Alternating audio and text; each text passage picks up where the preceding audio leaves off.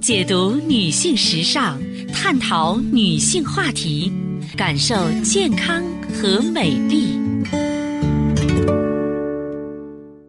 芳华之声，认真倾听。收音机前的各位好朋友，大家好，我是芳华。此时此刻，我们再度如约见面。首先呢，分享一下我们的联络方式：大写字母 A 四零零零七八幺幺幺七，大写字母 A 四零零零七八幺幺幺七。啊，朋友们也一定了解，四零零电话呢，也是面向全国的听友。首先呢，和大家一起分享健康知识。今天呢，我们就和大家聊一聊每个女人都会经历的更年期。日常生活中啊，经常听到某些人说最近脾气暴躁，动不动就发脾气，因此很多人就会联想到他们是不是进入更年期呀？对于上了年纪的女性朋友来说，听到更年期这个词啊，她是非常敏感的，也是非常在意的。但是每个人更年期到来的年龄啊都不想听，因此呢。这个女性朋友啊，要想知道如何判断自己初步进了更年期，那你就得掌握很多的知识。随着更年期的到来呢，女性卵巢开始从成熟变为衰退，从而引起呢雌激素分泌不断的下降，导致全身受雌激素控制的皮肤、黏膜、内脏、肌肉、血管、神经等多个组织或器官呢发生退行性的变化。那么，于是呢，就呈现出不同表现的一些症状了。四十五岁是女性的一个重要的转折点。女性呢，四十五岁之后啊，出现这个性格变动、情绪波动、经常性的烦躁不安、多疑、抑郁或者记忆力下降、注意力难以集中，就要考虑是不是已经处在更年期的状态了。那么。作为一个非常容易受到伤害的群体，更年期女性啊，经常出现盗汗潮热、心慌气短、胸闷不适，同时呢，血压会异常波动，甚至出现高血脂、头晕眼花、眩晕耳鸣的症状。一旦出现这些症状啊，都属于心脑血管系统啊发生改变，是可大可小的，一定要及时就医，避免更大的伤害。更年期到来之后呢，很大一部分女性会出现难以言说的尴尬状况。那绝大部分女性呢，会出现月经紊乱、黏膜干涩、欲望减退，或是外阴萎缩、瘙痒、乳房萎缩、乳腺增生。这些症状的出现呢，给女性带来极大的困扰。因此呢，一定要科学对待，及时求医。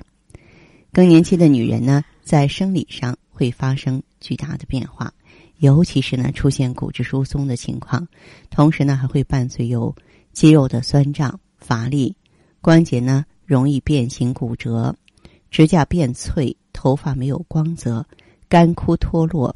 一旦出现这些情况，就要引起重视，及时采取一些调理措施了。每一个女性进入更年期的年龄都是不一样的，其实。女人更年期是可以细心观察到的，学会判断自己是否进入更年期变得尤为重要。当我们了解了这些知识之后，嗯，在面对更年期的时候呢，哎，我们就可以很好的把握一些应对之策了。啊，也就是我知道我更年期了，对不对？那我要很好的去调理它呀。我们都知道这个。对于有些女性来说，更年期是一个长久的过程。如果女性更年期症状表现的不是特别明显和严重的话，很多更年期女性啊，可以通过喝汤、喝粥的方式调节。今天呢，芳华就给更年期朋友啊推荐几种能够有效缓解更年期症状的汤和粥。